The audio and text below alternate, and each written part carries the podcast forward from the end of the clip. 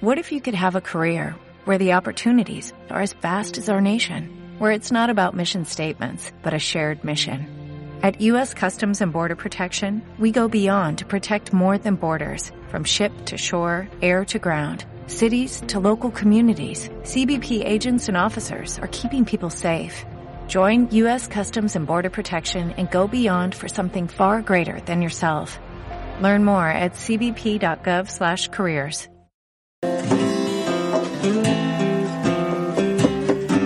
SpanishOnline.es presenta el podcast Los acentos del español. En el podcast de hoy aprenderemos un poco más sobre el español de Puerto Rico, gracias a Diana Caballero de Speaking Latino. Recordad que en nuestro blog learnspanishslang.wordpress.com encontraréis una actividad relacionada con este podcast. Hola, saludos a todos. Mi nombre es Diana Caballero. Yo soy nacida y criada en San Juan, Puerto Rico, o sea que yo soy boricua. Eh, ahora mismo vivo en Miami, en Florida, con mi esposo y me dedico a bloguear sobre la diferencia del idioma español en los países hispanos. En los países hispanohablantes nosotros tenemos un blog que se llama speakinglatino.com, donde ahí hablamos de todas estas diferencias que tiene nuestro idioma español. Eh, algunas de las palabras más comunes en Puerto Rico, que algunas compartimos con nuestros hermanos dominicanos o cubanos, pero que son muy, muy comunes. Eh, aquí tengo algunos ejemplos para compartir con ustedes. Eh, para el cesto de basura nosotros le decimos el zafacón. Otra palabra bien común es revolú, viene como que de revuelto, puede ser una situación, puede ser pueden ser cosas regadas, algo que está en desorden. Eh, otra expresión coloquial que nosotros utilizamos mucho es bregar. Siempre estamos en la brega. Estoy ahí en la brega, estoy bregando con eso, ahora mismo brego con eso. Siempre estamos bregando. Eh, otra palabra que nos distingue mucho es brutal. Para algo que está magnífico, excelente, esto está brutal o está bien brutal. Eh, otra palabra que nosotros utilizamos para la papalote o el cometa es chiringa. Para la fruta de la naranja es china. Así que nosotros en Puerto Rico tomamos jugo de china. De hecho, al color naranja a veces le decimos color chinita. Para el bus utilizamos guagua, que tengo entendido que esa palabra nos llega de las Islas Canarias. Para dinero en general, término genérico para dinero es chavos. No tengo chavos, préstame chavos, dame chavo. Eh, las denominaciones del dinero, a pesar de que utilizamos la moneda de Estados Unidos, el dólar, las denominaciones son en español y le decimos a la moneda de 25 centavos, le decimos peseta. A la de 5 centavos, bellón, al de un centavo, chavito. Eh, también tenemos otra palabra para el catarro fuerte o el resfriado fuerte, le decimos la monga. Me dio la monga, tengo monga, eh, para el resfriado muy fuerte. Eh, también tenemos mucha, mucha influencia del inglés. Y pues hemos, como quien dice, entre comillas, españolizado muchas palabras. Por ejemplo, para el trapeador del piso, le decimos mapo, que viene de la palabra mop. Para el colchón de la cama utilizamos matre, que la palabra de inglés es mattress. El color marrón o el color café, muchas veces decimos brown directamente, eh, o browncito. Quiere unos zapatos browncitos. Y otra palabra que desde pequeño la utilizamos es para las tareas de la escuela.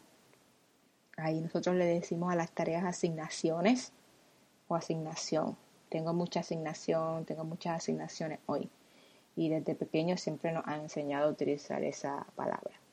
Así que ahí tienes varios ejemplos de lo que, de lo que es un poco el vocabulario, obviamente, de Puerto Rico y de cómo también se influencia eh, nuestro español con el inglés.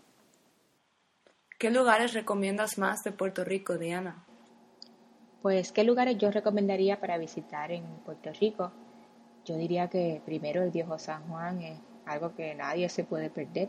Es el centro histórico, ¿verdad? El, casco histórico de, San Juan, donde es el área colonial al estilo español, donde tiene las calles en adoquines, todas las casitas, los edificios con colores brillantes, bien pintados. Es un casco urbano muy bien conservado.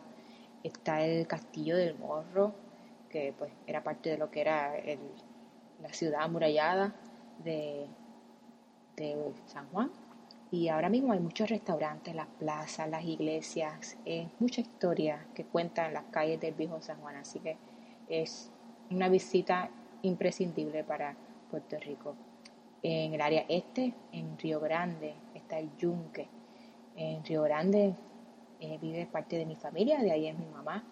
Y el Yunque es muy bonito, es el bosque lluvioso, eh, tiene unas veredas para caminar y explorar la naturaleza, eh, están las charcas y las, las cascadas donde hasta las personas pueden meterse si quieren a bañarse y pasar un día familiar eh, muy lindo y no es tan lejos de eh, el área de San Juan.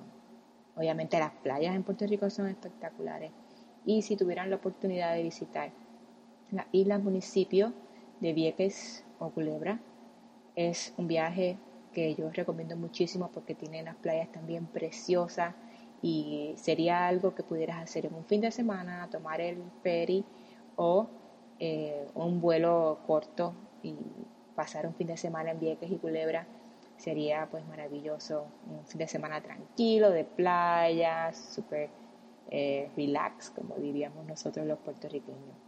Eh, hay muchas otras áreas que Puerto Rico tiene para ofrecer y explorar, así que mucho que ver en Puerto Rico, así que todos son bienvenidos a conocer nuestra islita.